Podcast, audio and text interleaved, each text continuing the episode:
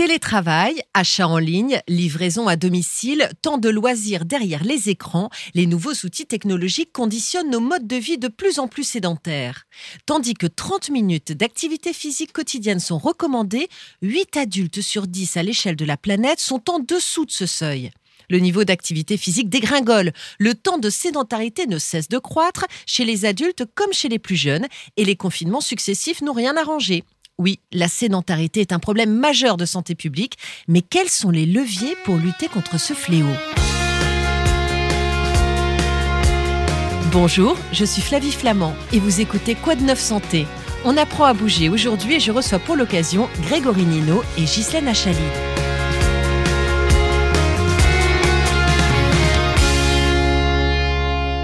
Professeur Grégory Nino, bonjour. Bonjour. Vous êtes directeur adjoint de l'Institut d'Hébré d'épidémiologie et de santé publique et vous êtes chargé de recherche à l'Institut du cancer de Montpellier.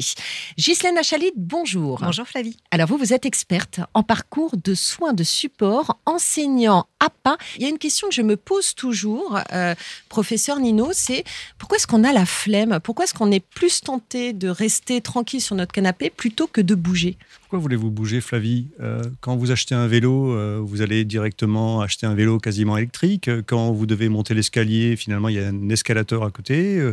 Quand vous devez bouger, ben, finalement, vous allez prendre votre voiture. Et donc, il y a ce qu'on appelle un cercle vicieux du déconditionnement. Donc, peu à peu, en fait, la société nous pousse à être sédentaire. Et finalement, aujourd'hui, même un Français qui veut préparer à manger va se faire livrer et donc il n'a plus aucune mobilité. Et donc, c'est un vrai, vrai problème et un fléau. Et vous avez raison, c'est un enjeu de santé publique. Vous pointer du doigt finalement la société qui nous pousse à la sédentarité. On a même du mal à la, à la définir. C'est quoi la sédentarité aujourd'hui, euh, Gislaine Chalid Alors, être sédentaire, c'est rester en temps certain, en fait, assis ou allongé en dehors de la période de sommeil, c'est-à-dire entre l'éveil le matin, euh, pour ceux qui travaillent la journée, parce qu'il y en a qui travaillent la nuit. Et donc, c'est euh, effectivement passer plus de 7 heures par jour, assis ou allongé, en dehors des périodes de sommeil. Vous savez que Homo sapiens sapiens, il y a 200 000 ans, courait, sautait, euh, chassait, et sensiblement, les chercheurs ont montré qu'il faisait entre 25 et 35 km par jour. Respect. On a respect. Effectivement, euh, quelques 200 000 ans plus tard, génétiquement, on n'a pas changé, mais en moyenne, euh, les Français bougent entre 3 et 5 km par jour, donc c'est insuffisant.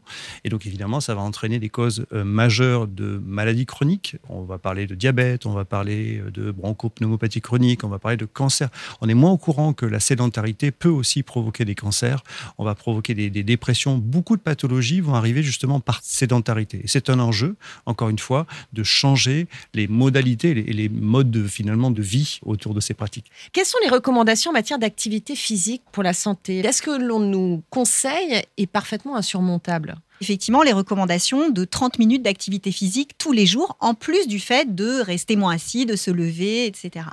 Et ce qui est important, c'est que cette activité physique, elle doit avoir une intensité particulière. C'est comme un médicament, on a un dosage.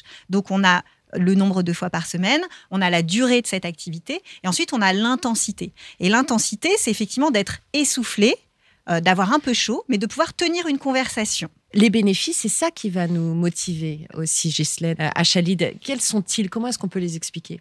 Alors, les bénéfices sont nombreux et, on a la chance d'avoir euh, des démonstrations euh, scientifiques, mais euh, c'est vrai qu'on a des bénéfices qui ont un retentissement sur toute la sphère physique, psychique et même sociale, et on y pense moins.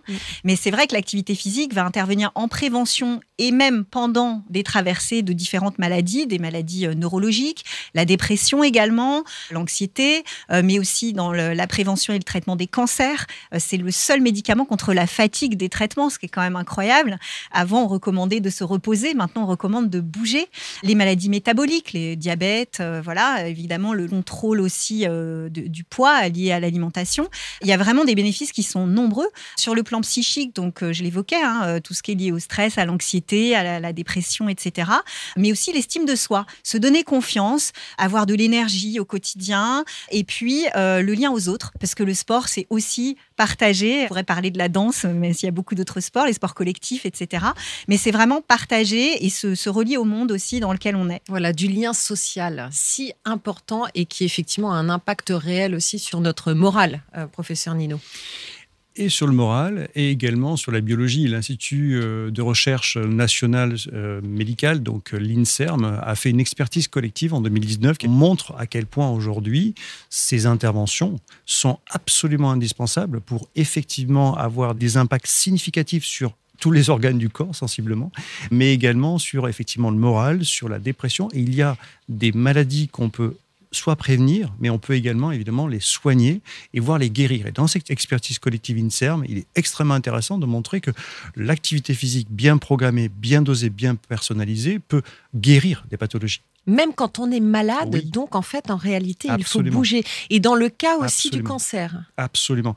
C'est vrai que on, constate dans, mon institut, l'Institut du cancer de Montpellier, que effectivement, parce qu'on a un diagnostic, c'est un moment absolument difficile sur lequel on a envie de se replier et on a de mauvais réflexes, un peu comme dans une grippe. On a envie finalement de rester chez soi, confiné par force ou parfois médicalement parce qu'on a l'impression qu'il vaut mieux se protéger.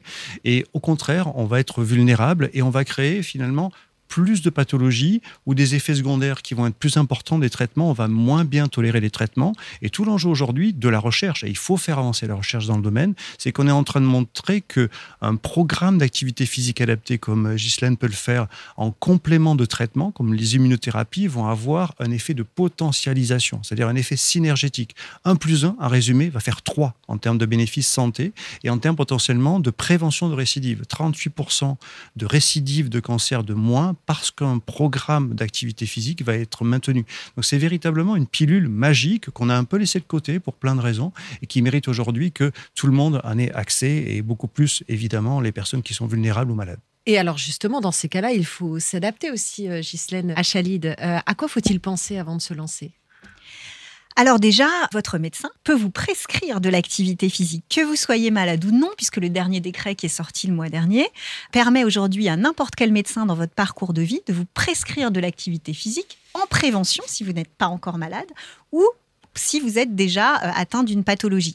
Et ça, c'est vraiment génial parce que votre médecin, il vous connaît par cœur, donc il va pouvoir connaître les, les éventuelles contre-indications, même s'il y en a peu, et puis vous orienter aussi vers euh, une pratique ou le bon praticien.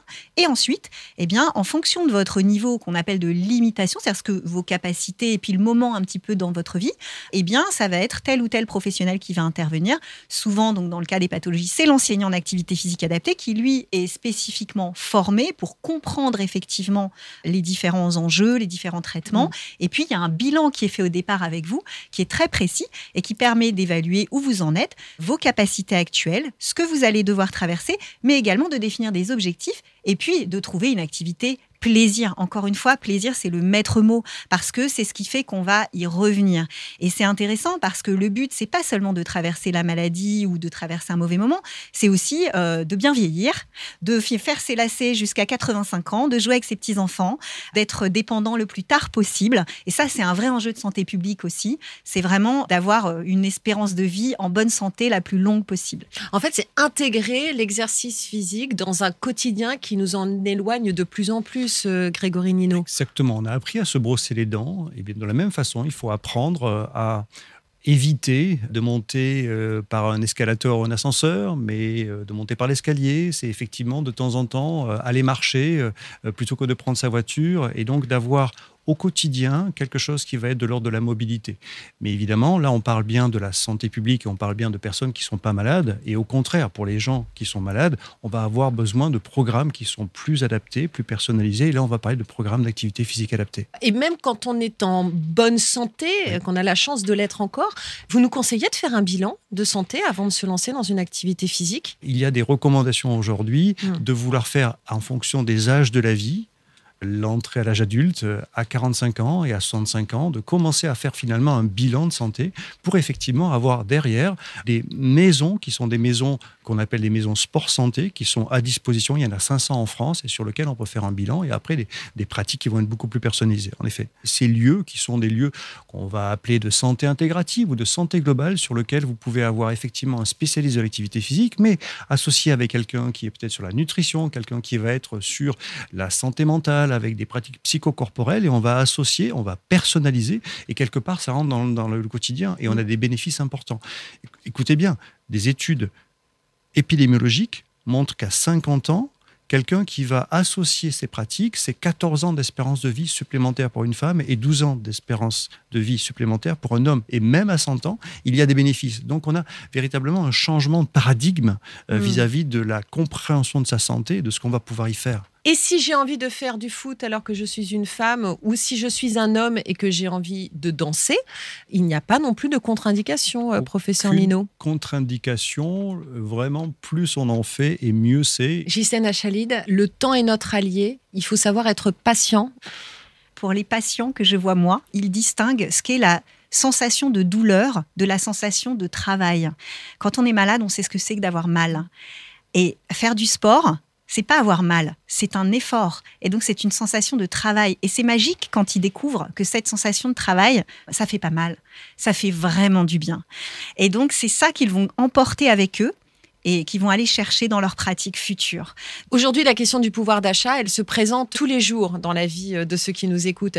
Est-ce que ça coûte cher de faire une activité physique? Ça coûte pas cher de faire des activités physiques, mais des personnes peuvent être aidées et il y a des solutions aujourd'hui qui existent pour euh, dépasser les freins sur les questions de financement. Une paire de baskets, on peut toujours effectivement pouvoir bouger. Ghislaine Achalid, quels sont les conseils concrets que vous pouvez nous donner pour avoir plus d'activité physique dans notre quotidien? Faire des activités en famille, par exemple, prendre son vélo et, euh, et emmener la famille euh, avec, avec les vélos, ou se donner des petits défis. Alors, euh, il y a des consoles hein, de, aujourd'hui qu'on peut avoir à la maison, d'ailleurs, où on peut euh, jouer, faire des, des choses un peu euh, bouger aussi en famille avec ça. Et puis, on peut aussi trouver, sans dépenser d'argent, hein, depuis le confinement, on a beaucoup de contenu qui est disponible en ligne, voilà, qu'on peut retransmettre sur sa télé ou son écran, et puis suivre un peu des exercices physiques très simplement. J'ai envie de dire le plus simple, c'est quand même de mettre des chaussures confortables et d'aller marcher. Mais je voudrais rajouter que finalement, bouger plus, c'est une recommandation toute simple. Vous ne restez jamais plus de une heure dans la journée assis ou allongé. Vous, vous utilisez tous les moyens pour bouger dans le métro. Vous ne vous asseyez pas. Vous restez debout. Vous vous, vous arrêtez dans une station de métro euh, juste avant votre euh, tradition de sortie. Euh, vous allez utiliser votre vélo, vous allez utiliser votre roller. Voilà. Et surtout éviter l'électrification de tous les moyens de transport. Le bouger plus, ça commence vraiment par des choses très très modestes, mais qui vont avoir des impacts sur la santé significatifs si on les cumule. Eh bien, vous m'avez, et l'un et l'autre, donné très envie de bouger. Merci à vous deux pour ces conseils. Et merci à vous tous d'avoir suivi cet épisode de Quoi de neuf santé, un podcast RTL en partenariat avec l'Observatoire Santé Pro BTP. Vous pouvez retrouver cet épisode et les suivants sur rtl.fr et sur observatoire-santé-probtp.com.